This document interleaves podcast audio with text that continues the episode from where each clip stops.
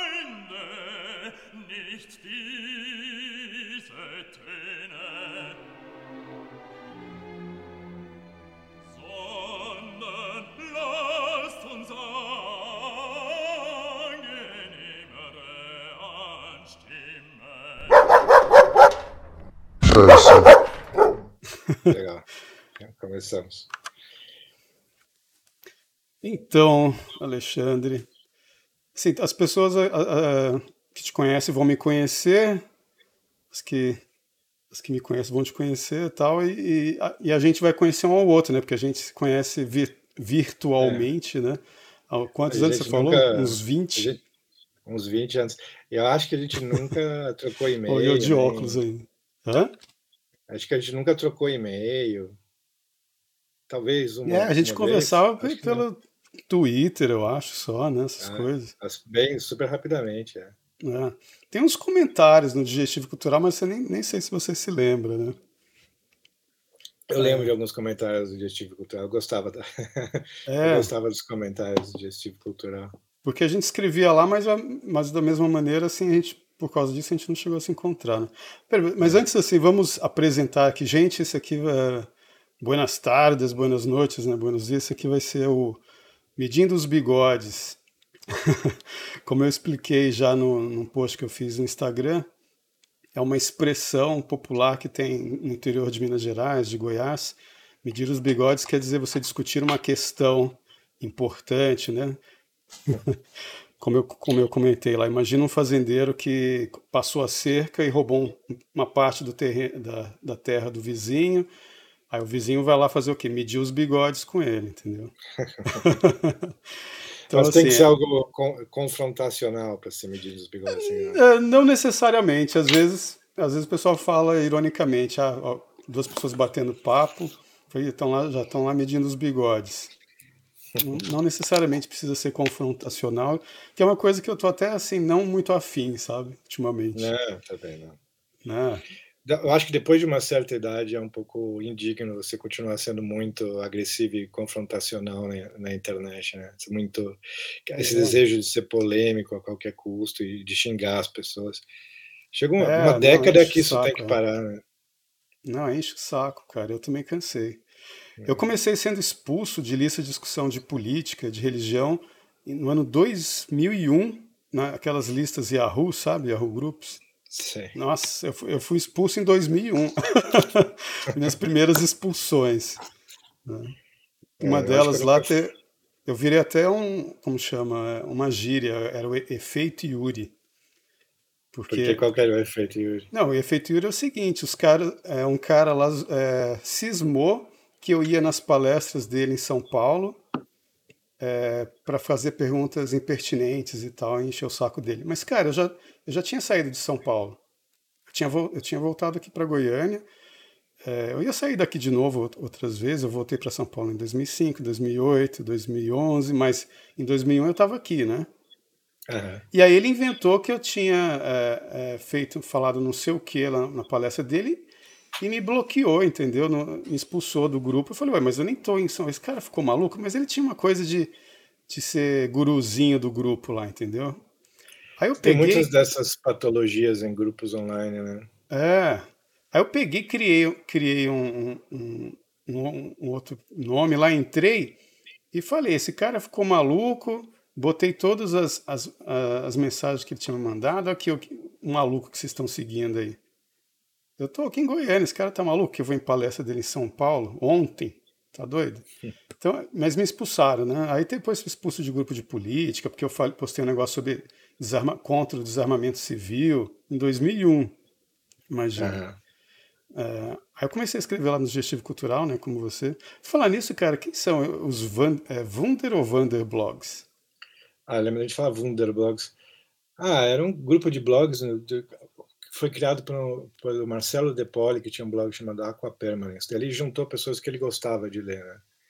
Ele não tinha muita coisa em comum. As pessoas diziam que eram blogs de direita, mas tinha gente lá que era completamente apolítica E mesmo quem era de direita não falava de política o tempo todo. Assim, eu raramente falava de política. Eu, uhum. eu meio que me orgulhava de passar por todos os governos Lula sem falar o nome do Lula. Era um motivo de orgulho para mim. Mas a, a, gente gostava de ler uns aos outros, e se, foi, era uma espécie de condomínio de blogs, né? Mas isso é, porque eu li, eu li alguns de vocês, mas, mas assim, eu não entendia qual que era a história desses Wunder. Eu conhecia individualmente, mas eu não sabia, como eu nunca fui muito de fazer parte de grupo, né? Então eu fiquei assim, só olhando de longe, sem entender direito. É, tinha uma página principal que tinha o nome de todos os blogs, uhum. menos um que era um blog secreto, que era uma pessoa muito talentosa que escrevia lá, só que ele não gostava de aparecer, ele eh, tinha, ele tinha algumas obsessões estranhas, assim, uma personalidade complexa, que se chamava Paulo Francis, que era uma para as pessoas que liam o blog dele era considerado o melhor blog. Né? Só que ele não gostava de aparecer, ele achava que escrevia mal. Então, a, na página principal tinha um, tinha um link secreto. Como assim, Paulo Francis, cara? Eu falei Paulo Francis? Falou. Não, não, não, não, não Paulo Salles. eu tô aqui, assim, como assim? Ele é, Paulo parte. Francis é, fazia parte em 2004. Não, Paulo Salles. Daí tinha um link secreto na página inicial, assim, que ninguém conseguia ver que era um link, só quem sabia clicava lá e chegava no blog dele. Que louco, ainda tinha isso ainda. É, mas os outros eram. Acho que tinha, chegou uma época que teve uns 20 blogs. Eu lembro uma vez, é, eu reli de novo um texto seu no Digestivo, é, em que você falava dessa questão do que só o pessoal novo de direita que escrevia bem e tal, né? O pessoal que estava escrevendo no digestivo também, né? Aí eu acho que o Júlio Daio Borges não deve ter gostado muito disso, que ele já foi o primeiro a comentar, né? E eu achei engraçado que eu, que eu, que eu lembrei disso, fui procurar esses dias, né? E aí ele falando, é, aqui tem muita gente que escreve bem que não é de direita, e uma das pessoas que ele citou era o Rodrigo Gugel, cara. Justamente, Rodrigo. É, é.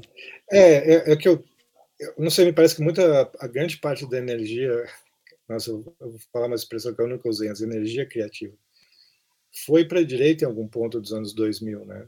Uh, ao longo do século eu, eu, eu lembro de você, eu lembro de você comentar que eram leitores do, do Paulo Francis mesmo, né? Eu acho, mas muita gente que eu tinha citado como influenciados pelo Paulo Francis reclamaram depois, falaram que não leram tanto Paulo Francis. uhum. Eu fui, eu ia para caramba eu fui bastante assim no início eu era mais agressivo porque eu copiava Paulo Francis nessas coisas. Eu, eu queria ser assim daquele jeito polêmico uhum. e ficar xingando as pessoas. E até o estilo acho na, no início quando eu comecei eu, eu, eu, copiava um pouco um pouco. Não sei se dá para uhum. ver até. E o Fábio Danese também que escrevia comigo no Wunderblogs escreve até hoje roteiro e também era muito influenciado pelo Paulo Francis Uhum. E tinha uma turma lá também. Fora do Wunderbox tinha o Rafael Azevedo, que era, até hoje é muito influenciado pelo Paulo Francis, eu acho. Então teve uma geração que foi influenciada pelo Paulo uhum. Francis. Eu devo muito a ele, porque eu acho que se eu não tivesse corte, né? lido, né? É, eu lia, eu lia religiosamente, assim. Para mim ele era tipo um tio civilizado que me ensinava como era a vida em Nova York. Uhum. Não que eu jamais tive contato com ele, né? Eu mandei eu mandei para ele uma época, eu peguei os textos que eu estava escrevendo, porque eu queria escrever na imprensa, e mandei para uhum. ele, né, mandei para a Folha, ou para o Estado, sei lá para onde eu mandei. E uma semana depois ele morreu. Então eu sempre fiquei achando que eu que matei ele, teve um ataque cardíaco. Né? ele morreu em 96, não é isso? Acho que era 96. Foi alguma coisa assim, mas foi uma, uma, das, uma das poucas mortes públicas que eu senti, de verdade. Foi, eu lembro. E, e, assim, nessa época eu morava em Brasília, mas quando eu vinha visitar meus pais, eu sempre assistia uma Rato Connection para ver o Paulo Francis, né, cara? É, tá, todo que, mundo, né? Que o Paulo Francis descendo cacetado no Caio Blinder era o melhor, assim. Uma vez eu, eu sacanei o Caio Blinder no Twitter, ele me bloqueou, cara. que eu falei assim, é. eu falei alguma coisa, porque ele era tipo o, o, saco de pancada do Paulo Francis, né? Eu falei alguma coisa é. nesse sentido, assim, que sem o Paulo Francis para dar porrada dele não tinha graça, ele pá, me bloqueou. É um saco de porrada sem a porrada caída ali no campo. É, não tem graça, é um ginásio e quem vai ver, quem vai ler a vida de, de Samuel Johnson sem o Samuel Johnson, só, só as partes sobre o Boswell, falando sobre, sei lá o que. É. Ah, cara, eu lembro de uma vez você comentar da Maria Inês de Carvalho, você lia o blog dela também? Eu lia. Cara, a Maria Inês, ela, ela, escrevia tão bem que eu ficava meio envergonhado que eu corria pro meu blog para revisar meus textos. Eu achei muito bonito a mensagem que ela colocou no, no Instagram quando a morte do Olavo de Carvalho. Achei bem bonito mesmo. Sim. Foi ela que, que ela, quem não sabe, né, a Marinês é filha do Olavo, foi ela que me levou lá pra, nas aulas dele em São Paulo, quando eu conheci o Olavo em, em 99, né, eu acho. É. Porque, é, porque, na verdade, porque o Olavo foi o seguinte, né, eu, eu conheci ele pela... Putz, se eu voltar, como é que eu conheci o Olavo? porque eu, eu, olha só a história, eu, eu fui numa peça As Bacantes do Zé Celso, né? Caramba. Lá no Teatro Oficina. Começa e com o Celso e termina com o Olavo de Carvalho. Assim. É, olha só a confusão, cara. E aí eu sei que uma bacante lá me arrastou para o palco. Entendeu? que todo mundo tomando vinho, assistindo a peça, né? É... E aí eu, o que eu tinha. Eu escrevia né, um, um, relato sobre isso, que aquele abacante da boca do lixo eu conto. Não, não chega na história do Olavo nem do Caetano Veloso. Tem Caetano Veloso no meio do caminho, cara. Mas eu, não, eu só falo da história que aconteceu naquela época em que eu fui assistir a peça do, do Zé Celso. Né? E aí me levaram para o palco, a bacante pulou nas minhas costas, me derrubou no chão, é, tirou meu óculos, enfiou no, no bolso do meu paletó, e ela puxou minha cabeça assim para trás e me colocou para mamar no peito dela. Uhum. No palco, né? Que o Zé Celso tem esse negócio de sequestrar o público para o palco, o pessoal fica paranoico, né? Eu, é, eu tava, já tinha bebido vinho lá, já tava nem aí, fui, né? E aí fiquei mamando na garota, né?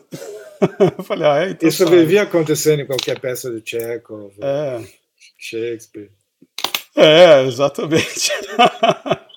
Tanto que, eu, que uma, uma, amiga minha lá de Brasília, a Miriam Virna, escreveu um artigo que eu achei ótimo, que chama Zé Celso, Guru do Cu. Né, que ela conta que ele foi dar uma, uma é, um curso lá, uma, uma, oficina em Brasília, e tinha um pessoal que começou a conversar durante a oficina, cara. Ele, ele foi lá, baixou as calças, abaixou assim com a bunda na cara dos caras e reganhou a bunda para mostrar o cu pros caras, como se fosse é. assim. É a melhor maneira de um professor chamar a atenção do aluno. Aí ela escreveu esse texto, né? O Zé Celso, guru do cu. Mas enfim, eu estava lá assistindo a peça do Guru do Cu, essa garota me levou pro palco, aconteceu essa coisa toda. E depois eu comentei com um amigo meu que, é, que era jornalista na Folha de São Paulo, que ele não está lá mais, né, o Rodrigo Filme, e ele falou assim: Nossa, isso aconteceu com Caetano Veloso na semana seguinte ou na semana anterior, não lembro agora, com uma diferença de uma semana, assim, né? Só que o Caetano Veloso tiraram a roupa dele toda, espalharam pelo palco, né? É, e depois ele saiu catando a roupa. Tal. Aconteceu isso também comigo com outra pessoa lá na peça, né? Aí eu fui procurar para ver, que eu acho que a gente não sabia se tinha sido antes ou depois. Eu, lá na casa da Elda Hirsch eu tinha um banco de dados da Folha de São Paulo, aqueles. Olha só, cara, como que era a internet, não tinha nada né, na época, 1999.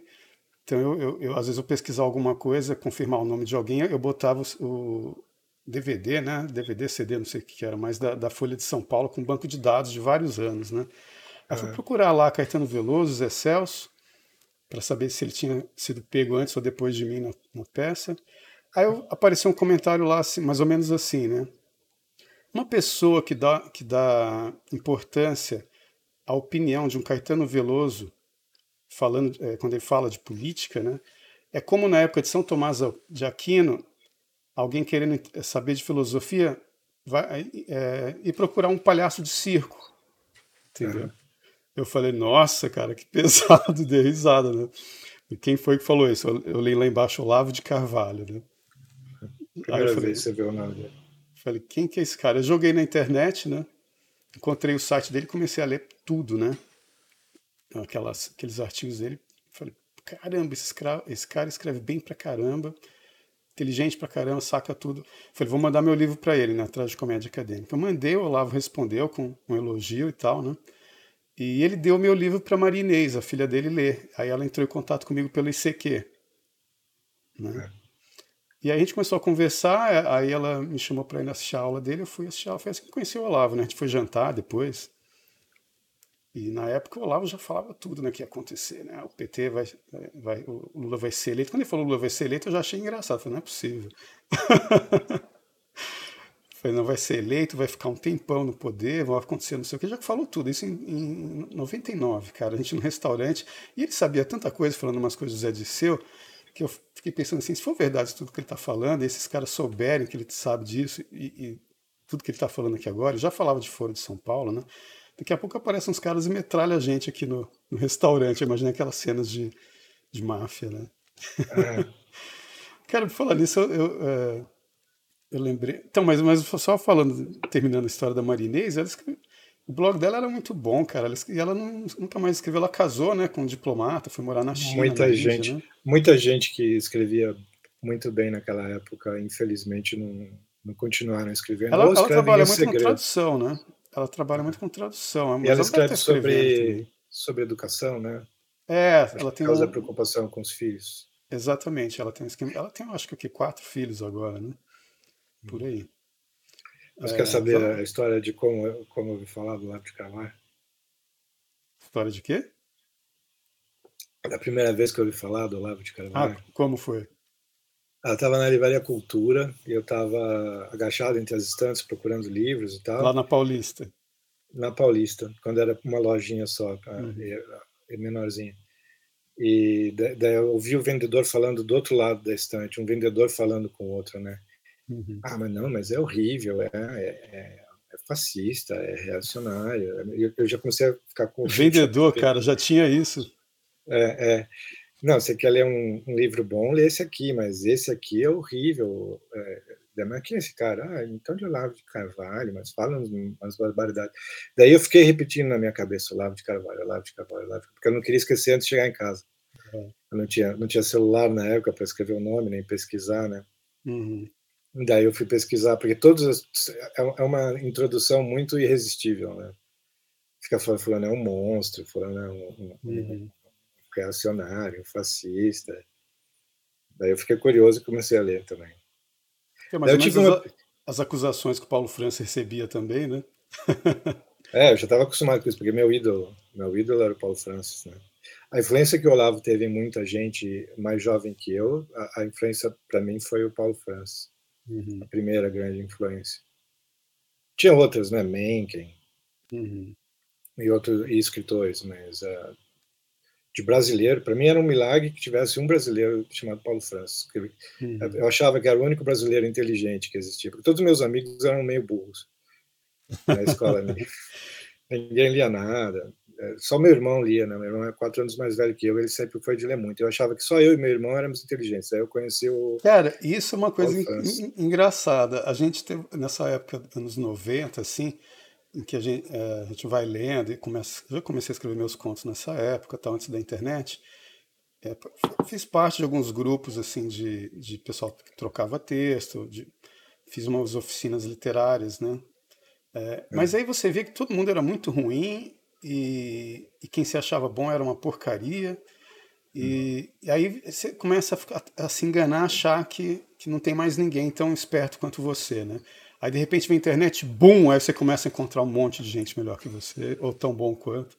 É, mas para mim foi muito bom, porque eu, eu a- sei lá, 80% dos meus amigos de hoje em dia foi pela internet, não mais. Na verdade, mais, é praticamente 100%.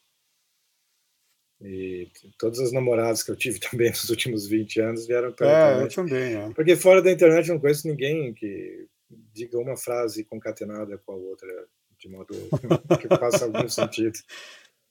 É, e depois que você sai da universidade, assim também, porque a universidade é para quem tem um senso de humor e, e lê bastante, é mais inteligente, é como se você fosse um surfista para as garo garotas na praia, né?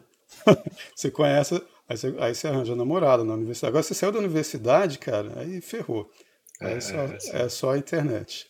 Eu Porque, fiz assim- letras, né? Porque era uma, eu fiz literatura inglesa na PUC. Ninguém lia nada, era uma desgraça. É, foda. Eu matava aula para ler, né? Isso deve na biblioteca. NB, né? Eu também, eu ia direto para a biblioteca. Cara, e a biblioteca para mim era um, é, uma caverna, assim, que eu chegava lá e desligava. Eu tenho até um texto que eu publiquei no Digestivo Cultural mesmo, que era O Dia em que a Terra Parou, que eu conto que eu fui para a biblioteca e estranho, era um horário que, tinha- que ela devia estar cheia, não, não tinha quase ninguém. Fui comecei a ler várias coisas. Na época eu estava lendo Goethe, né? É, comecei a ler, eu acho que tinha um diário do Goethe traduzido para o espanhol lá que eu estava lendo. E quando deu assim, mais tarde, quando eu li, não tinha absolutamente ninguém na biblioteca. Eu falei, "Ah, mas o que está acontecendo? Aí, aí desci lá para a parte onde você pega os livros emprestados, naquela recepção. Cheguei lá, não tinha ninguém lá também. O porteiro não estava lá na, na entrada, o cara que fica vendo as mochilas, né? Então, isso tudo Ah. aberto. Eu falei, cara, o que está acontecendo? Eu comecei a ficar meio noiado naquelas coisas é, além da imaginação, né? Sim, aí eu, você entrou em um universo paralelo. É, eu falei, onde foi parar todo mundo? Aí eu vi um barulhinho no, no subsolo onde tinha a lanchonete. Eu desci, né? Olhei assim na, nas salas de estudo no subsolo, não tinha ninguém também, mas cheguei na, na, na lanchonete, tinha umas cinco pessoas em cima de uma televisãozinha portátil, assim. Aí eu cheguei e falei assim, ué, o que, que tá acontecendo? Que sumiu todo mundo da biblioteca. Cara, eles me olharam com uma cara como se eu fosse um maluco, né? Aí eles falaram, você tá brincando, né, cara? Eu falei, mas por quê, né? Cara, a gente está na semifinal, o Brasil está ganhando a Copa do Mundo aqui, a semifinal. Ele vai para a final da Copa do Mundo, era 94, né? eu falei, o quê? O Brasil foi para a final? Aí eles me olharam, quase me bateram de, de raiva. Eu não, não tinha televisão né, na UNB, né? Que ano é isso? 94? 94, cara. Aí eu saí de lá, assim, da biblioteca, os fogos. Pá, pá, pá, pá, pá, pipocando, né? O Brasil ganhou a, a semifinal, foi para a final e ganhou. E o único jogo que eu assisti foi, o, foi a final. Acho que essa foi a última Copa que eu prestei atenção. Cara, na verdade, eu só me entusiasmei com futebol até 1986. Mas na verdade eu também, porque eu me lembro que eu, eu era criança, futebol, né? quando eu era criança, adolescente, só que daí eu via 82 já foi um, um, um golpe para mim. Mas em, é. até 86 eu ainda gostava de futebol. Daí eu foi meio um, um gosto amargo, assim, eu desisti, nunca mais me interessei. É, Para criança é, um, é um, um trauma, cara. Que a gente assistia o jogo da Copa, entrava naquele intervalo, a gente ia jogar bola no intervalo, aí voltava para assistir. É. Né? O resto, e aí o Brasil é, eu, era, eu, eu, era, eu era mais o que se chamava de piar de apartamento, assim, porque eu ficava trancado em casa, brincava em casa e tal. Uhum. Não tinha amigos na rua nem nada, mas eu ia jogar futebol no quintal, né? Daí quando teve a, a derrota de 82, eu lembro que aí comecei a chutar a bola com raiva contra a parede. Meu, meu avô veio e falou: Mas, Alexandre, as rosas não têm culpa. Que destruindo todo roseral. Uhum. É, você morava onde em São Paulo quando você era criança? Um bairro chamado é, Alta Boa Vista. Alta Boa Vista. Que é perto da Chácara Flora. Cara, eu também morava perto da Chácara Flora, mas eu morava ali na é, é, Jardim Prudência, que fica mais ou menos a meio caminho entre o aeroporto de Congonhas e o Shopping Interlagos, né? Uhum. A Chácara é, Flora mas... ali perto. É, era mais ou menos, né? Talvez a Zona Sul também. ter ido a pé. É, sim. Quando eu estava fazendo aquele cemitério de Congonhas, a gente ia andar de bicicleta lá no, no cemitério de Congonhas. Eu, eu, acho que eu já brinquei no cemitério de Congonhas eu tinha um amigo que morava do lado, a gente ia para lá e a gente deslizava pelo gramado com um pedaço de papelão. Uhum. Meio desrespeitoso com os mortos, mas a gente fazia isso. pois é, que louco, cara. A gente podia ter se esbarrado ali na infância, não sabe, né? Eu andava de carrinho de rolimã contra os moleques da favela, né? Que eu me sentia é. super, assim, é, é, dava um complexo de inferioridade, né? Porque os caras tinham uns carrinhos gigantescos de, de rolimã, né? É. É, que eles, e esses caras, assim, os caras roubavam essas plaquinhas de Mercedes, de não sei o que, e pregavam no. Tirava aquelas emblemas dos carros mesmo, sabe? E pregava é. no carrinho de rolimã. O carrinho de rolimã deles tinha encosto, uns carrinhos gigantes, assim. O meu era um carrinho sem nada disso tal, mas é, meu carrinho também não era simples, não, porque a, a, eu, os pais sempre faziam carrinho junto com os filhos, né? E meu pai era ocupado demais. Eu falava, pai, é, fazer um carrinho de rolimã comigo, não sei o que e tal. E um dia ele pegou e lá na VASP ele comentou com, com um funcionário dele, né? Meu pai era, trabalhava é, executivo lá da VASP. E o funcionário dele fez um carrinho de rolimã com, com o eixo todo soldado, sabe? Eram rolimãs de avião, que elas são fechadas, né, para não deixar escapar a graxa. E, e, com eixo de metal, assim. Aí eu, aí eu disputava com os moleques da favela lá com esse carrinho de rolimã, entendeu? Seria um bom filme, um filme sobre disputas de carrinho de rolimã, porque ninguém faz um filme infantil, infantil juvenil assim. Peraí, já tem ou dá um bom filme, você tá falando? Daria um bom filme. Ah, daria. É, pois é, porque, nossa, cara, era muito legal. E era interessante esse negócio. Chega lá o cara classe média que se sente meio assim, deslocado, meio inferiorizado, porque os caras. Porque assim, eu tinha Atari, entendeu? Eu tinha outras coisas para perder meu tempo. Os moleques só tinham carrinho de rolimã, então eles dedicavam a vida ao carrinho de rolimã, entendeu? Então o carrinho de rolimã dos caras era assim, de arrasar, né? É. Eu não tinha o menor contato com esse mundo selvagem das ruas. ficava trancado em casa. Não, eu, eu, mais ou menos, né? Você não participou então da, da, da peregrinação para comprar o ioiô da Coca-Cola? Eu não sabia que teve uma peregrinação. Eu tinha o ioiô da, da Fanta, eu tinha o ioiô da Fanta laranja, uhum. Cara, o ioiô da Coca-Cola, assim, o super era difícil de encontrar, só tinha um profissional, né? E o super era mais pesadão. Aí, aí um amigo meu, que depois foi meu sócio no estúdio fotográfico na Vila Olímpia, né? Ele queria porque queria encontrar o super, sabe? Aí a gente teve que andar, cara, pra caramba naquela, nessa zona sul, indo em direção lá para esses lados da Chácara Flora mesmo, mas uhum. um lugarzinho meio assustador, assim, tinha umas brigas de gangue atrás do meu. Gangue de moleque de colégio mesmo, né? A gente correu de gangue, foi uma coisa meio Frodo, só que em vez de jogar o anel, a gente estava indo comprar o ioiô da Coca-Cola. Com as aventuras meio. Eu nunca tinha ido tão longe a pé, sabe? Tinha o quê? Uns 10, 11 anos, nem lembro mais. Hoje em dia os moleques não saem na rua, né? É, é mas eu, eu, já vivi assim, na Van Letro. Eu já, vi, eu já vivi assim nos anos 80. Pois é. Você escreve sobre isso? Sobre ah, eu estou juntando as, tô juntando as histórias para fazer uns contos ligados à infância mesmo, né? Isso eu tô, tô preparando aí. É meio os, os, meninos da Rua Paula, não sei se você lê os meninos da Rua Paula. Não. É uma história de um, de um húngaro que é de briga de gangue, mas é um livro infanto-juvenil, né? Bem, bem legal. Bem legal de ler. Não, um livro que eu, que eu gostei muito quando era criança é aquele O Gênio do Crime, não sei se você leu. Eu adoro o Gênio do Crime e todos os livros escritos pelo João Carlos Marinho. Cara, Acho... o João Carlos Marinho, alguém comentou lá no, no Facebook dele, que eu já tinha falado do livro dele, né? Ah, esse cara aqui, o Yuri, ele gosta muito do seu livro. Aí ele conversou comigo, cara, assim, só por escrito ali. Que ficou, ah, fiquei, ficou, muito feliz. Então, cara, eu fiquei emocionado, porque é um cara que eu li o livro dele 12 vezes. O gênero é, do crime. Eu, eu, devo ter lido algo assim também. E Nossa. eu tenho, né? Eu ainda tenho todos, eh, todos da coleção do Gordo, né? Das aventuras do Gordo. Eles acampavam lá no Tietê, né? No Rio Tietê, na margem do Tietê. Ele morava perto da. O Gordo morava perto da Praça Pan-Americana, naquelas avenidas que saem da Praça Pan-Americana.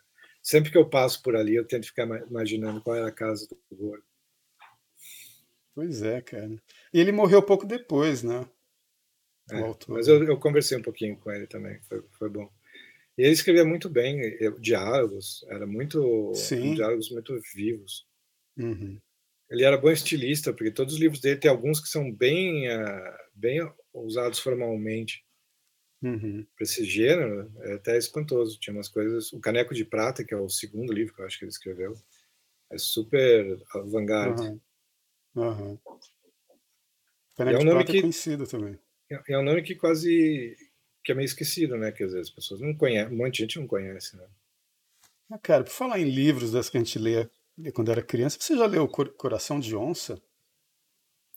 O nome é familiar, mas acho que não. É daquela coleção Vagalume, só que na verdade ele é muito mais antigo, né? Mas saiu na coleção Vagalume também. É, não, esse eu não li. Cara, é, é de um casal, Ofélia e Narbal Fontes. Eles escreviam, eles escreviam os capítulos alternadamente, imagina isso. Você escreve um capítulo, sua mulher escreve outro, aí você escreve, vai alternando até o fim e com, com a mesma linguagem, mesmo estilo, é impressionante. E a história de um, de um. Cara, isso dá um filme. Tinha que fazer roteiro disso. O, o, o livro ou o método de escrever? Não, o livro, a história do livro. Porque, é. assim, a, a, história é um moleque de 17 anos que ele é apaixonado numa garota mais ou menos da idade dele, assim, né? Só que assim, essas garotas, garotas, você sabe como que é garoto da sua idade, quando você é adolescente, ela quer saber de cara mais velho, né? e ela não dá moral para ele. E essa história se passa assim, no, não sei se é no século 17 ou 18, por aí, deve ser século 18, imagino. E é, ela não dá moral para ele, ele fica grilado e porque ele não tem, ah, ele, ah, você não tem dinheiro, você não tem não sei o que, blá, blá, blá. E ele entra numa bandeira, entendeu? E vai e entra pelo sertão com os bandeirantes e no meio dessa, é, dessa acontece um monte de coisa, ataque de índio, não sei o que lá. Ele pega bócio, fica aquele papo, né? É, grande, não, assim. E não é um destino de... muito comum para pares românticos, né? É, não. E no, e no meio dessa confusão ele toma uma flechada no papo, cara. Cai, cai do barco, desaparece. Eu acho que um, um índio encontra ele, ajuda ele. Eu sei que, que, que dá uma infecção que ele acaba cortando o papo e fica com uma cicatriz grande, mas volta mais ou menos ao normal. Ele vai parar em Potosí, na, na Bolívia, cara. E lá na Bolívia ele, ele começa a, a, abre uma abre uma mina de prata lá e fica rico na, na, na Bolívia. Ele volta 20 anos depois, entendeu? Para a cidade dele, que eu não lembro agora se era São Paulo mesmo. Ele volta 20 anos depois e vai atrás da garota, né? Mas a garota agora, né? Já é outra história. Mas ele chega lá na fazenda dela, fica olhando, e aí vem vindo uma garota que ele fica assim, nossa, mas ela tá igualzinha, não sei o que, e fala pra fulana, né? Aí ela ri e fala, não, fulana é a minha mãe. a, mulher, a garota que gostava já casou, teve uma filha que é, que é a cara dela, né? E ele já fica todo interessado, a garota fica interessada e eles se casam, entendeu? Legal. Mas as aventuras do cara nas bandeiras, assim, como ele vai parar na Bolívia, é muito interessante o livro. Dá um filme. Você releu faz algum Oi? tempo? Pra, você releu para ver se você continua Cara, eu, não, eu, eu, li quando era criança, eu reli já, já tem uns, que, uns quase 20 anos já. É. Então, não, hoje em dia eu não sei, mas, mas, mas livro é aquela coisa, né? Se o livro é, é não é tão bom, dá para fazer um filme ótimo. Porque às vezes... Né? Que, que você pega o esqueleto ali, né? Porque é, é, mais fácil você pegar um livro bom e fazer um filme ruim do que o contrário, né? Sim, sim. Filme mediano, livro mediano deve ser excelente para virar filme. É, é, o, é o ápice da adaptação. Uhum. A melhor coisa é um livro mediano. Porque como você, você já comentou de um, de um algum livro seu que, você, que o pessoal rotulou como um infanto juvenil, não sei qual dos seus primeiros livros. Que você é, não, não é exatamente. Dois. Eu tenho dois que são infantos juvenis. É... Mas, mas assim, mas, mas quando você escreveu, você considerava infanto juvenil? Esses dois sim, porque sim? eu, ah, tá. estava começando que, a escrever. Porque eu achei que o pessoal tinha rotulado como infanto juvenil, mas que você não tinha escrito pensando que era. Não, não. Esses porque tem aquele foi... dos, dos, irmãos Coyote, alguma coisa assim. É, tem um chamado Na Torre do Tombo e tem a origem dos irmãos Coyote. Esses dois eu é. tinha, sei lá, vinte e poucos anos, eu queria eu, eu sonhei durante uma época em ser um escritor de aventura para adolescente uhum. e ganhar a vida fazendo isso. Uhum. Daí escrevi dois livros rapidamente, foram publicados, foram os meus primeiros livros que foram publicados. E até vendeu, assim, vendeu pouco, mas comparado aos livros adultos, venderam bastante. Porque uhum. tem aquele esquema, né? A editora faz ser, ser lido na escola, daí você vai lá falar com os alunos e tal. Uhum. Então acabaram sendo os livros que foram mais lidos meus e mais vendidos. Mas não é muito agradável você pensar numa carreira em que a maior parte dos seus leitores são leitores forçados, né? Pois é, foda, né? É. Aí você tem que, aí você tem, aí você tem que realmente se aplicar para o negócio ficar bom para não sacanear os moleques, né? É, é. Porque Sim. esse Coração de Onça, eu não sei se eles escreveram pensando é, para ser um público infanto-juvenil, sabe? Porque ele, eu, eu, vi que eles escreveram esse livro, não sei se foi no final dos anos 50, começo dos anos 60, por aí, entendeu? E a uhum. coleção Vagalume era dos anos 80, por aí, né? É, então eu não é. sei qual, qual, foi a intenção deles. Mas é, deve ser é. curtinho, imagino, né? É um livro curto, é. deve ter no máximo estourando 200 páginas, 150, 200 páginas. É, é. não sei dizer. Um filme legal. Agora, uma coisa que dá um filmaço também, lá vem a gente né, falando em adaptações, né? É, é Há Dois Mil Anos, cara, do Chico Xavier. Você já leu isso? Não, eu tinha em casa, né? Porque meus pais eram, eram espíritas, né? Mas eu nunca, uhum. esse é um que eu nunca li. Eu tenho, sempre que eu tentava ler livro espírita, eu não conseguia chegar no final. Eu, eu não, eu não estava é, interessado em ler, mas, mas a mãe de uma ex-namorada minha, a Graça, ela, ela, esse é o nome da mãe, né? A Graça, lá de Brasília. O pai dela foi o fundador do primeiro centro espírita de Brasília e do primeiro centro espírita de Goiânia. Uhum. É, e e a, e a Graça é uma figura muito inteligente, assim. É, tipo, os livros prediletos dela era José e seus irmãos, do Thomas Mann, e, e Há Dois Mil Anos, do Chico Xavier. Eu falei, ah, assim, ela não é besta, entendeu? Eu falei, vou ler esse livro, né? Cara, eu li esse livro e eu, eu, tenho, assim, a impressão que pela primeira vez... Eu, eu estudei muito tragédia grega na, na UNB, porque eu tive um professor, Marcos Mota, que ele dava aula justamente de de dramaturgia e tal, e ele estava centrado em, em, em, dramaturgia grega, né? Uhum. E você via aquela, aí você lia aquelas coisas do Aristóteles, né? O, é, terror e piedade que causa no, no público, não sei o que. Aí você, aí você fica naquela coisa bem abstrata, né? Terror e piedade. Né? Aí você vê uns filmes que dizem que são trágicos, você fala, nossa, que foda, tal, né? Mas quando eu li esse há dois mil anos, cara, Foi, eu, eu, tive mais, é, foi mais ou menos como quando eu li é, é, Crime e Castigo, entendeu? Eu me senti febril, assim, e, só que. Ah. Não, não, termina, mas eu vou voltar ao ponto do febril depois. Só que, só que aí, quando chega na parte trágica da história, cara, eu tinha convulsões, porque não é um livro de, de como fala, doutrinação. É, uma, é simplesmente um romance de uma história que se passa na, na, época, na época de Jesus em Roma, entendeu? Uhum. História de um senador romano, da mulher dele, da filha deles, né? Que, que, eles saem de Roma e vão e ele e vai passar um tempo na, na Palestina. É isso a história, é o cenário, os personagens. Mas é impressionante, cara, é, porque é. você sente o tal do terror, assim a situação que, tá, que você fica, assim, meu Deus, isso não acredito que vai acontecer isso, não acredito que vai acontecer isso e tal. E, quando, e tem a questão religiosa no meio que é aí que é. você vê a, a, a, parte da piedade, entendeu? E do, e do, que, e do que acontece com o ímpio, né? Que é como, como acontece, por exemplo, na, na, nas próprias bacantes, né? Cara, eu fiquei assim doente lendo esse livro. E não é um, não é um livro espírita, é, é uma tragédia cristã, entendeu? Um romance é. que é uma tragédia cristã. Eu pirei com esse livro. Dá para fazer um filmaço, entendeu? Mas não toca no assunto reencarnação. Cara, no começo do livro tem uma conversa entre o senador e um amigo dele. Acho que é Publio Lentulus, não é o nome do senador. E, ele, e um deles fala que, que, que acredita nisso. A única coisa espírita tem essa conversa deles, mais nada. Entendeu?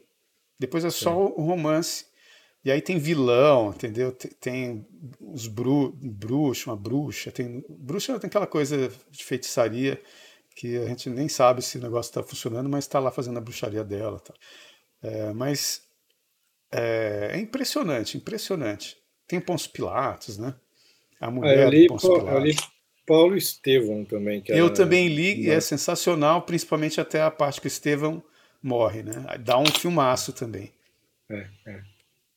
Eu li alguns livros espíritas, assim, mas eu já não gostava quando eu era adolescente do estilo, geralmente era o estilo que me fazia parar de ler da maior parte dos livros espíritas. É, eu sei que o Chico Xavier tem uma maneira rebuscada de escrever e ele usa umas, é, umas palavras engraçadas. Ah, foi um refrigério.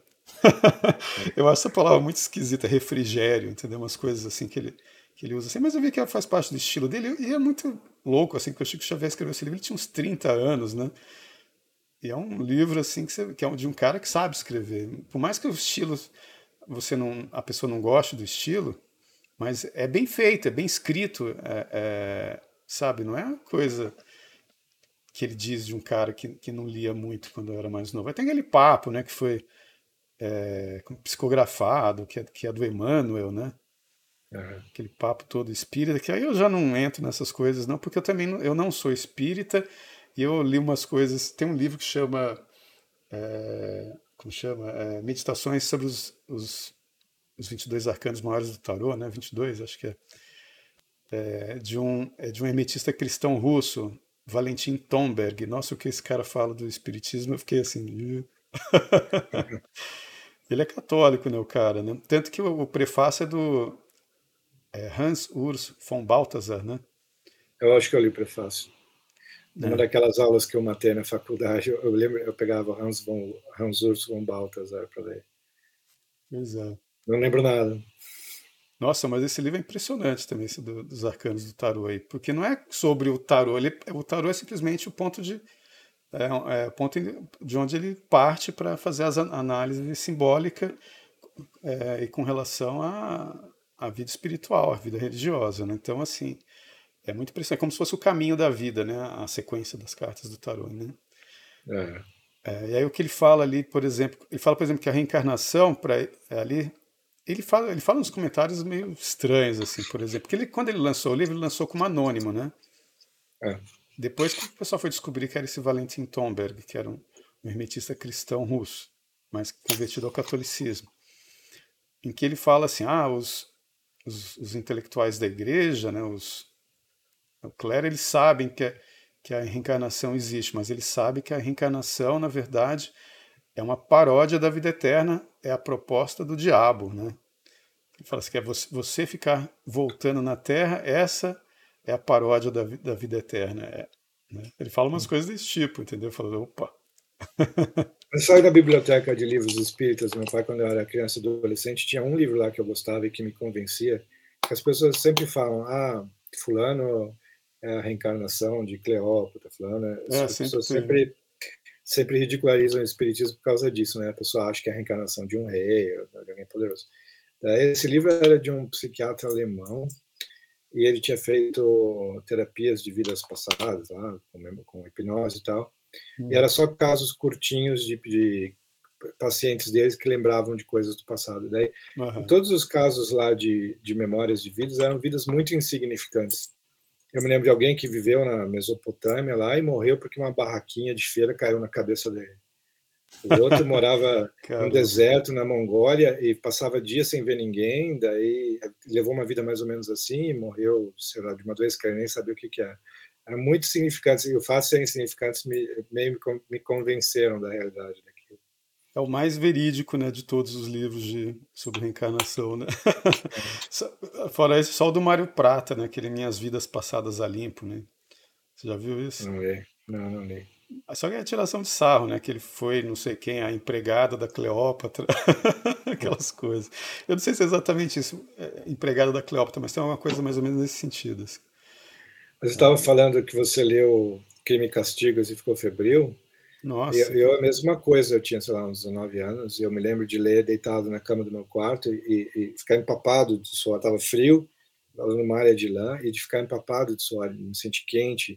E depois uhum. eu falei isso com outras pessoas e outras pessoas me contaram que sentiram isso também, especificamente com crime e castigo. É, você vai tendo assim, uma, vai, tudo, suas entranhas vão se revirando assim, lendo é. aquilo, porque nossa, é muita, é muita tortura que o cara impõe para ele mesmo, né, aquele cara lá, o Raskolnikov. É, mas é engraçado esse efeito físico acontecer com várias pessoas. É. Tinha que ser estudado isso, né? é verdade. É verdade. Eu lembro, eu levantava, eu li na UNB isso, eu levantava, saía andando pelo apartamento, ficava passando mal, falando, não, tem que continuar aí e tal, lia mais. E, nossa, cara, eu falava pro colega meu lá, que, que é um dos que tinham me indicado o livro, falava, cara, eu tô passando mal com esse livro, ele é... É assim mesmo, cara, é o Dostoiévski. Continua.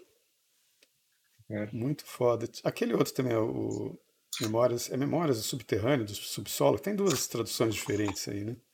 É. Eu não lembro mais se a, se a que eu li era Subterrâneo ou Subsolo. Mas aquele livro é de passar mal também, não, não tanto quanto a do Crime Castigo, que é, que é uma espécie. É como se fosse uma tragédia contada do avesso, né? Crime e Castigo. A tragédia acontece no começo, assim. e ele vai entendendo a tragédia aos poucos, né?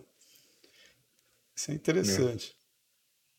Muito bom. Será que tem um contrário, um livro que você, você lê e recobra a saúde? um livro de ficção.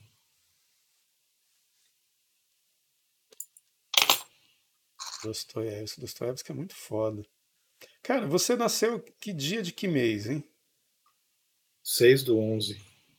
6, 6 de novembro? novembro? Você é, é escorpiano também, cara? Sou você também é? Eu também, cara. E, e Dostoiévski também.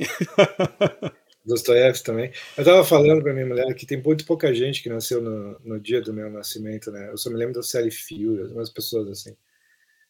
Mas talvez tenha é, bem mais. O meu que eu me lembro é só aquele cara que fez um peixe chamado Wanda. John Cleese. Ou Michael Palin. Não, ou... não o outro ainda. Kevin Klein. Kevin, Kevin Klein, né? Só lembro desse melhor cara. Que, melhor que Sally Field. É, o Johnny Carson, acho que é dia 23 ou dia 25 de outubro, que é o, aquele talk show, Sim. né? Sim, cara, eu, eu, eu não assisto talk show brasileiro. Eu, o pessoal fala pra mim, ah, você viu? Cara, eu não tô assistindo. Eu não sei quem são as celebridades brasileiras de hoje em dia. Eu também não, eu também não. Eu não sei quem são os entrevistadores nem as celebridades. O que eu assisto quando eu quero assistir alguma coisa assim mais leve, eu assisto Johnny Carson, Craig Ferguson. Craig Ferguson é, é o único que eu assisto, na verdade. Craig Ferguson é muito divertido, cara. Ele é muito engraçado. Ele, acabou, ele entrevistava um monte de escritores, né? O Craig Ferguson também? Hum, hum. se eu colocar Craig Ferguson Writers, vai para ser uma sequência. Não é? Putz, eu tenho que ver isso, porque a maior parte das coisas que aparecem são entrevistando atores e a, principalmente atrizes, né? Principalmente atrizes, é. É, que ele adora ficar naquela aquele joguinho de sedução com, as, com elas de, um, de, uma maneira humorística, né? Que é muito bom. O que eu vi, é que eu dei muita pessoas... risada. É. Diga, diga. Não, só ia dizer que o que eu vi dele que eu dei muita risada é ele com o cara lá do Star Trek, como é que chama? O, que era o, o Capitão Kirk, o ator. William Shatner. É, o Sh... nossa, cara, é muito engraçado o Shatner. Porque ele tem uma coisa bem é, macho dominante ali, o Craig Ferguson. Só que aí ele pegou um... Quando ele pega uns caras que são também, aí fica muito engraçado. E o William Shatner fez, fez ele de botou ele de quatro lá para explicar uma história de como que era fazer não sei o que no cavalo, cara, é muito engraçado. o William Shatner deu uma, deu uma zoada. Não, eu ia falar que muita gente usa o Craig Ferguson como um modelo de como lidar com mulheres, né? Como conversar com mulheres. Ótimo, tudo bem, porque de fato ele parece saber fazer isso, mas eles esquecem que ele tem o, a, a, fama e o, e o, e, o, poder de um apresentador de talk show, né? Por mais que ele faça piada que é um, um talk show que ninguém vê, uhum. é um talk show. É, tá com poder ali na mão, né? Não. Se as pessoas tentarem fazer a mesma coisa com sendo um desconhecido, a reação vai ser outra, né? Vai ser aquela do creepy, né? É, exato. Silêncios embaraçosos. São só silêncios embaraçosos. Uh, outro cara que é muito bom é aquele é, é Dick Cavett, eu acho que é o nome dele. Que é o cara. Que, é mais, ele é um cara mais que, intelectual, né? É, tem no, no, no Forrest Gump, tem ele entrevistando o John Lennon, né? Que aí o Forrest Gump tá junto. Aquele é o Dick Cavett, né? Ele tem várias entrevistas deles. Ele entrevista várias pessoas dos anos 60 e começo dos anos 70, assim. Tem várias entrevistas ótimas. Com Marlon Brando, é. né? Com Frank Sinatra. Com, como chama aquele escritor lá do, do Breakfast on Tiff, é, Truman Capote.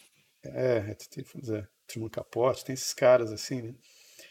É, é, Johnny Carson, Dick Cavett e Craig Ferguson. Porque o outro lá, o. Como chama aquele que é o irlandês? Que é, irlandês? É, aquele é muito engraçado. Graham Norton, putz. É. Mas, é, mas o Graham Norton ele é um bom anfitrião, né? Ele coloca várias pessoas no sofá ao mesmo tempo e ele consegue é, distribuir a conversa. Ele, é, e ele é bem leve, ele também não entra em assuntos polêmicos, consegue deixar todo mundo à vontade. São os dois caras que conseguem deixar todo mundo à vontade, né? Que é o Craig Ferguson e o, e o Graham Norton. É. Porque o David Letterman, pelo amor de Deus, né, cara? Quando ele, quando ele resolve ser birrento com as pessoas e ser escrotinho. É, sim, já teve várias entrevistas desagradáveis com ele. Né? Mas seria talvez divertido ter um apresentador escolhido por ser socialmente desajeitado. Só para ver o que acontece. No, no no Tender is the Night, como é que é? Suave a Noite, que se traduziu em português, né? Do Fitzgerald. Ah, Tem uma hora que sim. o personagem principal ele resolve de propósito fazer uma festa ruim. Ele sempre faz festas excelentes, né? ele quer fazer uma festa ruim. Uhum. ele chama pessoas que não tem nada a ver umas com as outras e sentam, uma, que não tem nada a ver com a outra, uma ao lado da outra e tal, e puxa É, é tipo, é tipo na casa da TT Macabra, né? Exato, é. é. Cara, aquela história da TT Macabra é muito boa. É foda, cara, também. É engraçado, mas é foda também, porque é muito real, porque deve ter tido muitas casas de TT macabro. E eu conheci algumas também, né? Ah, eu nunca fui muito desse ambiente. Ah, eu acho que eu não conheci Messias. Não, eu, se, eu sempre fui parar, assim, me arrastado por alguém que conhecia, entendeu? Salões. É, aquela é. coisa de, ah, vamos na casa de Cicrana, que tá rolando umas coisas. Lá em Brasília tem muito disso também. Em São Paulo eu fui em algumas também. Uh, aí chega lá aquele ambiente mais esquisito, com um pessoal muito estranho, todo mundo se achando inteligentíssimo, falando um monte de merda. Então, assim, é, eu conheci umas TTs macabras por aí. Que a gente está falando, que... tem, que, tem, tem, que dizer aqui, né, o pessoal, que é, que é um conto do livro do, do Alexandre, é. do cara que lia os próprios pensamentos. Cara, o que eu achei engraçado do cara que lê os próprios pensamentos é que ele também ele tinha uma, um outro superpoder, que era conseguir prestar atenção no, no que a mulher está falando, né? eu incluí isso só pela, só pela maldade. eu achei isso tão bom, cara. Acho meu pai que tinha que ler isso, porque meu pai não consegue prestar atenção nem 10% da, da mulher. Mas tem falando. gente que é assim com qualquer ser humano, né? Você percebe é. que você não está prestando a menor atenção no que você está falando. Aquilo ali é muito bom. Cara, outra coisa também, a gente tem que falar, que foi agora 100 anos da Semana da Arte Moderna e tem os seus super-heróis lá, né? Eu queria muito que aquilo virasse uma série ou um filme, um desenho animado, sei lá. Cara, ia ser muito bom aquilo. Mário de Andrade como, vestido super-herói. É, porque como eu te falei, né, que eu, que eu fui participei de um debate na Casa Mário de Andrade a convite do Júlio Daio Borges, também do Digestivo, né? Que eu fui é. um dos debatedores lá, né? Quantos e foi na casa. atrás? E eu, eu queria ter lido, só, só que você não tinha escrito isso ainda, né? Esse, esse conto, né? Provavelmente não. Esse conto é mais recente, né? Porque eu ia procurar esse, esse, esse essa bate-caverna, né? esse subterrâneo da casa do Mário de Andrade, lá no seu conto. Eles, é, é, o QG, né? Dos super-heróis do modernismo que combatem os vilões parnasianos. Cara, eu ri tanto daquela história que os parnasianos atacam as pessoas na rua porque elas colocam o pronome na frente. Tipo, ah, me passa isso, né? Pá, né? A população está aterrorizada. É, tá. Aí tem o gramático lusitano também que fica enchendo o saco de todo mundo. Aí os modernistas têm que salvar você o, bem, povo. Tem vários detalhes que você memorizou. Não, porque eu achei muito engraçado, cara, muito bom. Porque o meu oh. livro, Atrás de Comédia Acadêmica, tem um estilo mais ou menos por aí, entendeu? Tem umas coisas absurdas, assim, tirando sarro. É, aí é. eu gostei porque eu, eu falei, pô, é, esse daí é parecido com o estilo da Atrás de Comédia que eu escrevi, né? É, o que eu acho legal na ideia da gente fazer um podcast, assim, é poder ter um podcast, um podcast que não seja primariamente, pelo menos, sobre política, né? Ah. E, como eu falei, tem o Exílio de Saturno, que fala sobre assuntos estranhos. Uhum. Eles raramente falam de política. Eu acho bem bom. Uhum. Mas falta isso, né? Falta. E outra coisa que eu acho que falta também são, isso a gente pode ver eventualmente, mas são podcasts curtos. Porque às vezes eu queria ver 20 minutos, quero ver 10 minutos. Por que não pode ter um podcast de 5 minutos? Isso eu, eu não conheço, deve existir, mas eu não conheço. É, o que o pessoal faz muito é grava um podcast grande e corta uns pedaços mais interessantes. E, tipo, o Joe Rogan faz isso, né? Ah, sim, eu vejo trechos sempre dele. É. Eu já vi uns dois ou três inteiros, mas é bem uhum. raro. Né? Ficar três horas na frente da TV, na frente da, da é, tela. Em geral, eu, eu ouço quando, tipo assim, ah, vou varrer meu quarto, vou aspirar o quarto, vou, sei lá, fazer exercício, alguma coisa assim. Aí eu vou ficar uma hora fazendo alguma coisa, aí eu, e aí eu ponho o podcast dele de uma hora, eu, eu já assisti pelo menos uns 10 inteiros, eu já vi, mas, mas eu também todo, toda semana eu não tenho paciência, não. Ah, eu ouço andando na rua. É a melhor coisa, acho, pra mim. Uhum. É, uma, Senão... uma coisa boa é isso também. É. É, porque, cara, é engraçado. Quando eu comecei aquele podcast em 2006, é, a primeira ideia que eu tive foi entrevistar o Olavo, né? E um amigo meu, que era o Paulo Paiva, que gosta muito de você, gosta dos seus textos pra caramba.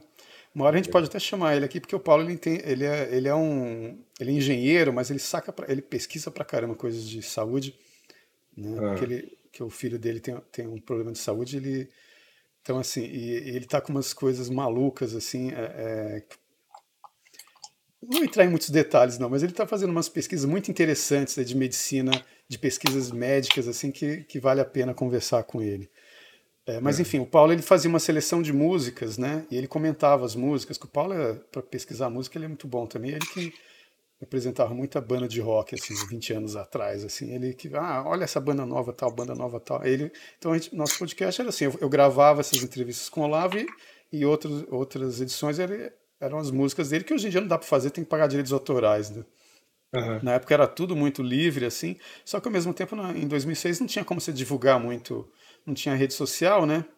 Era uma é. coisa de mandar e-mail para as pessoas e, nossa, era difícil, cara. E, e, e eu, tinha um. Eu tive inclusive que instalar um, negócio que chama Loudblog, que é tipo um, um WordPress, só que para podcast, né? Era ali que as pessoas baixavam o MP3 ou ouviam direto no site, mas divulgar era, era difícil, né? Então, assim, durou, durou pouco tempo, mas foi o primeiro podcast ali de 2006. Tem um, que, um, uns nove, uns nove episódios com o Olavo, né? Foi a primeira vez que ele, que a voz do Olavo apareceu na internet, porque em 2006 eu lembro de ficar fuçando lá no YouTube, procurando alguma coisa do Olavo, não tinha nada, né? Uhum. a gente, eu li os textos, já tinha lido vários livros dele, eu li lá na casa da, só na casa da Hilda eu li uns três, porque o Bruno Tolentino foi morar lá, E o Bruno Tolentino falou: Não, você tem que ler esse cara aqui. Me deu o livro do Olavo. O Jardim das Aflições que eu li era do Bruno Tolentino, né? E eu ia discutindo lá com ele e tal. E o, o Bruno me deu dois livros do Olavo, né? Também. É, ou dois ou três, eu acho. Acho que foram três. Que é Astrologia e Religião, essas coisas assim, né? E, e tem um outro que é. Como chama? Nova Era Revolução Cultural, que foi o Bruno que me deu também. Então ele me deu os livros do Olavo. Engraçado, ele não me dava os livros dele, o Bruno Tolentino, e eu ficava com vergonha de pedir, né? Talvez ele não tivesse. Né? Não, ele eh, teve uma época lá que ele apareceu com os livros, mas ele já. Eu vi que ele estava indo para a Academia Brasileira de Letras. Não, não ele ia lá visitar o pessoal lá, né? Ele não fez parte da academia, mas ele ia lá, então eu vi que ele ia levar para entregar o pessoal, então eu não pedi, né? Fiquei sem graça, falei, não, não vou pedir. Não. Pô, imagina que ele fosse muito sociável, né, o Bruno Tolentino. Ah, o Bruno Tolentino estava sempre atrás de todo mundo, né, cara? Ele, quando ele foi para a Europa, ele já foi atrás de, de poetas italianos, poetas franceses, ele ia atrás de todo mundo, né? Ele não tinha. Eu essa... me lembro que eu, eu fui numa palestra dele e o Martim Vasquez me apresentou para ele usando uhum. a seguinte introdução: esse aqui é o Chesterton brasileiro. E daí eu lembro da cara de, de, de dúvida polida do Bruno Tolentino. cara, eu fico imaginando como foi essa cara dele, porque realmente é meio, é meio difícil assim pensar, comparar o Bruno com o Porque o Bruno tem uma vida muito louca e o Chesterton era o cara que estão querendo até canonizar o Chester, né? Ele já foi beatificado, não, não, o, o, o, Martin quis dizer que eu era, sabe? Ele, ah, ele você! Né? Ah, tá, ah, mas, tá. Mas o, Trentino olhou meio para mim, hum, eu não quero, não quero negar o que o Martin está falando, mas não acredito muito, não. ah, agora eu entendi. Ah, bom. Porque eu estava pensando, eu estava comparando o Bruno, eu falei, o quê? Como, né? Não, não, não. Nossa, e o Bruno contava cada lorota, né? Ele, ele vinha com as histórias malucas, bicho. A malumada, né? Nossa, lá na casa da Hilda, para mim, para Hilda, né? Ele chegava, ele, ele falou que tinha casado com a Miss Polônia, o padre tinha sido o Voitila, que é o Papa depois, né? A gente ficava assim, né? Hã? De, que depois Mas, ninguém nunca confirmou essa história. Foi que história maluca, Bruno. Mas é o que eu acho que figuras assim, é, são, fazem, trazem um benefício para um benefício social que tinha que ser estimado. Tanto faz está falando verdade ou não. Fala alguma coisa divertida. Né? É, esse é o grande é, benefício. Isso, eu faço isso com criança. Por exemplo, meu sobrinho, outro dia, meu sobrinho agora está com uns 20 anos, ele está falando para mim. Ah, uma coisa que eu não esqueço que você falou para mim quando eu era criança, que meu, meu sobrinho tem uma, uma verruga no umbigo, uma verruga preta. Né? É, aí ele falou para mim, eu lembro que uma vez você falou para mim que toda vez que, que ele tinha o quê, uns 4, 5 anos, eu falei, ah, quando você dorme, essa verruga na verdade é um bicho, ela sai andando, entra pela uhum. sua boca e come toda a sua comida. Ela, antes de você, de você acordar, ela volta e volta para o lugar, né? Ele disse que ficou um tempão pensando nisso. Foi dormir então achando que a, que a verruga ia sair do umbigo dele para entrar pela boca. Então, então essas coisas eu faço uma... com criança, entendeu? Você enriqueceu a imaginação dele, é um benefício, é um, é um, é um presente estudar para as pessoas uma história. Não, quando eu tinha um estúdio em São invenção. Paulo, né? Quando eu tinha um estúdio em São Paulo, o Dante ele, ele fotografava para umas revistas de criança, né? Então tinha dia que enchia de fazia aqueles casting, né, de, de modelo mirim lá, né? Enquanto os fotógrafos estavam lá batendo foto, eu estava fazendo os orçamentos, digitando as coisas no computador, né? E sempre vinha uma menininha, alguém, o que, que você está fazendo, né? Aquela coisa, né? Aí eu inventava umas histórias absurdas, né? Do tipo, ah, ah eu estou elaborando o plano que, que, a, que à noite nós assaltamos bancos. Tipo, de dia nós fotografamos, à noite nós assaltamos bancos. Então estou fazendo todo o planejamento. É mesmo, né? Aí, aí contava aquelas histórias, aí inventava umas histórias malucas. Né? As meninas ficavam assim, né? De olho arregalado, que era tudo criança mesmo, né? 4, 5, 6 anos e tal. então, assim, esse negócio de inventar igual o Bruno contava, eu, eu faço com criança, mas com adulto, aí eu, é. melhor não. Mas eu aproveitaria a companhia dele agora, se ele estivesse vivo, sabendo que pode não ser verdade, mas tanto faz. Não, é divertidíssimo ouvir as histórias dele, entendeu? Ele contava, tipo, a história que ele foi fazer um tráfico de, de rachixe acho que do Marrocos para a Espanha, se eu não me engano, no, e o barco quebrou no meio do, do, do, Mediterrâneo. E aí, de repente, chegou um, um ele viu de longe um, um barco da, da, da, como chama da polícia, né? Da como chama a polícia naval, sei lá como é que guarda chama. costeira. Guarda costeira, exatamente, da guarda costeira, né? Ele e fudeu, né? Ele foi lá, deu uma estraga, é, soltou não sei o que no motor, fez alguma coisa. É, na verdade, não tinha estragado. Ele que foi lá e, e soltou alguma coisa da vela, não sei fez o motor parar de funcionar lá, né? E, e, e voltou, e, a rachixa estava no convés, que jogou uma lona em cima, deitou em cima da rachixa e ficou lá fingindo que estava dormindo, entendeu?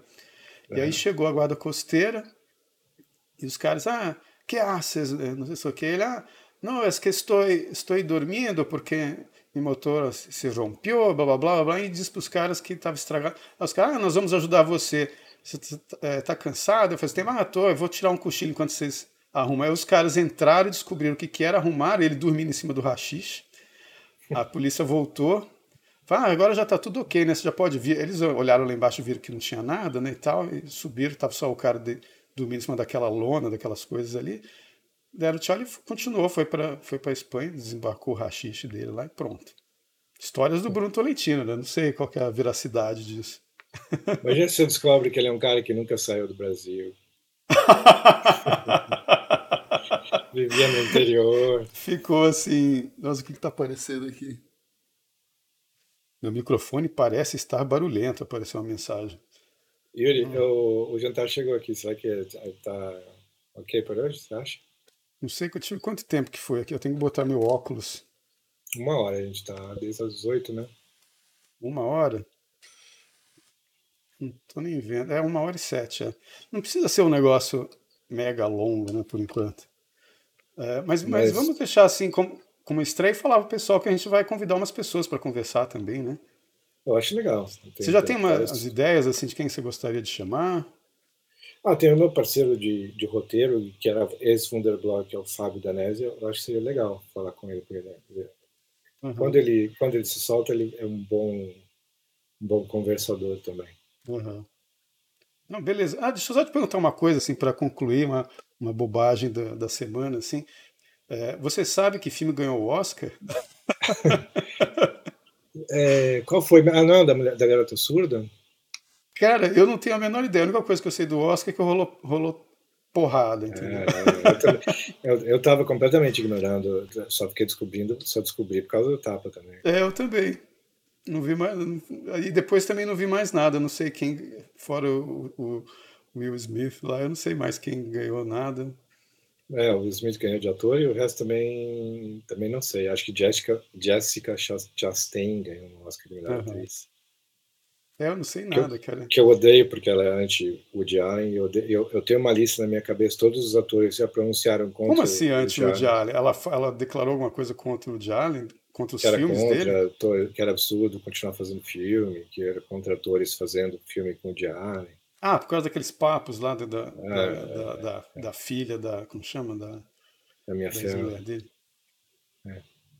Eu tenho uma ah. lista na cabeça, porque eu adoro o Diário, eu odeio todo mundo que odeia o Diário a esse ponto de ficar falando mal dele. Então eu tenho uma lista macartista na minha cabeça. E a Jessica, Jessica Chastain é uma dessas pessoas. Uhum. Nossa, mas esse tal do, do, do, tapa foi uma. O cara fez uma piada boba, mas aí o cara vai e mete a porrada. Nada a ver, né, cara, aquela história. Ali também. Alguma coisa ele devia ter ingerido, né? É, sei lá. Mas parece que já é uma história antiga, né? O outro já tinha zoado com ele, com a mulher dele antes. Ele estava esperando um pretexto, mas que hora, né? Não, e ele estava rindo, daí ele viu que a mulher ficou brava, daí ele levantou. É ridículo é, demais. A mulher puxou ele pela, pela corrente, né? É. Deve ter sido isso. Muito nada a ver aquilo, cara. Eu achei assim, comediante levar porrada em... não é diante de milhões, deve ser diante. Quer dizer, agora deve ser diante de milhões, porque teve uma época que o Oscar tinha um bilhão de pessoas que assistiam, né? Agora deve ser o quê? É, cada ano tá caindo, cada ano tá é. caindo mais. E eles dão desculpas diferentes para sempre perceber que é porque ninguém aguenta o negócio é, do seu aguenta. É, a lacração dos caras já ultrapassou todos os limites. E essa daí foi tipo assim, a, a gota d'água agora, né? Porque é. isso daí só mostra que, que a coisa baixou para infantilização total, né? Porque você já viu aqueles roasts do, do, do Dean Martin? Sim, eu já vi. Tem, tem o Don Rickles, né? O Don Rickles era muito bom para fazer isso. Nossa, cara, tem aqueles roasts deles, cara, eles detonam uns aos outros e os convidados de uma maneira que o, o Will Smith ia ter um trabalhão para esbofetear, esbofetear todo mundo ali, viu? Sim, sim. E só cara foda. Você já viu o roasting do Norm, Norm MacDonald? Não sei se você gostava do Norm MacDonald. Nossa, sim, Norm MacDonald. Ele morreu há pouco tempo, né? É, é. Ele fez um roasting, o roast, sei lá, em que ele. É, o, todo o truque é que ele estava fazendo piadas ruins de propósito. Piadas tipo dos anos 50, assim. Minha sogra falou que não sei o quê. Minha mulher falou que o quê, mas de propósito, fazendo as piores piadas possíveis. E era engraçado porque era ruim. As pessoas estavam rindo porque era ruim, mas acho que quem ligasse no meio e não conhecesse o estilo dele ia, ia achar muito, muito, É uma coisa meio Andy Kaufman, né? Aquela, aquela é. trilha aberta pelo Andy Kaufman, que tinha umas coisas do Andy Kaufman que só ele devia rir, né? Quando chegava em casa. É, é. Andy Kaufman era muito doido também. Você já viu o é. Andy Kaufman de Elvis Presley no YouTube? A imitação já, de Elvis Presley já, é muito boa. Eu vi, eu vi depois aqui do filme. Eu nem, acho que nem tinha ouvido falar do Andy Kaufman antes do filme.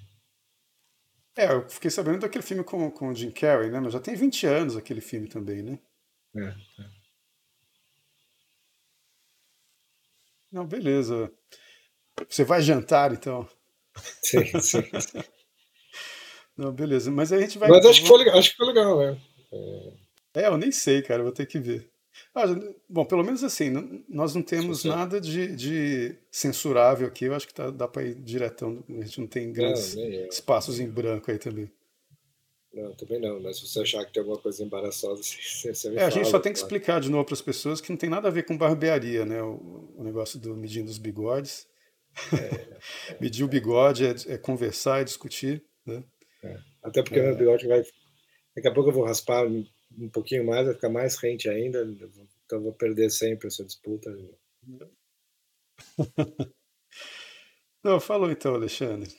Tá bom, Yuri, foi legal, foi divertido, tá gostei. Aí a gente conversa de novo semana que vem? Tá. Beleza, então. Acho legal esse horário, esse dia, tá, tá ok, né? Tá ok.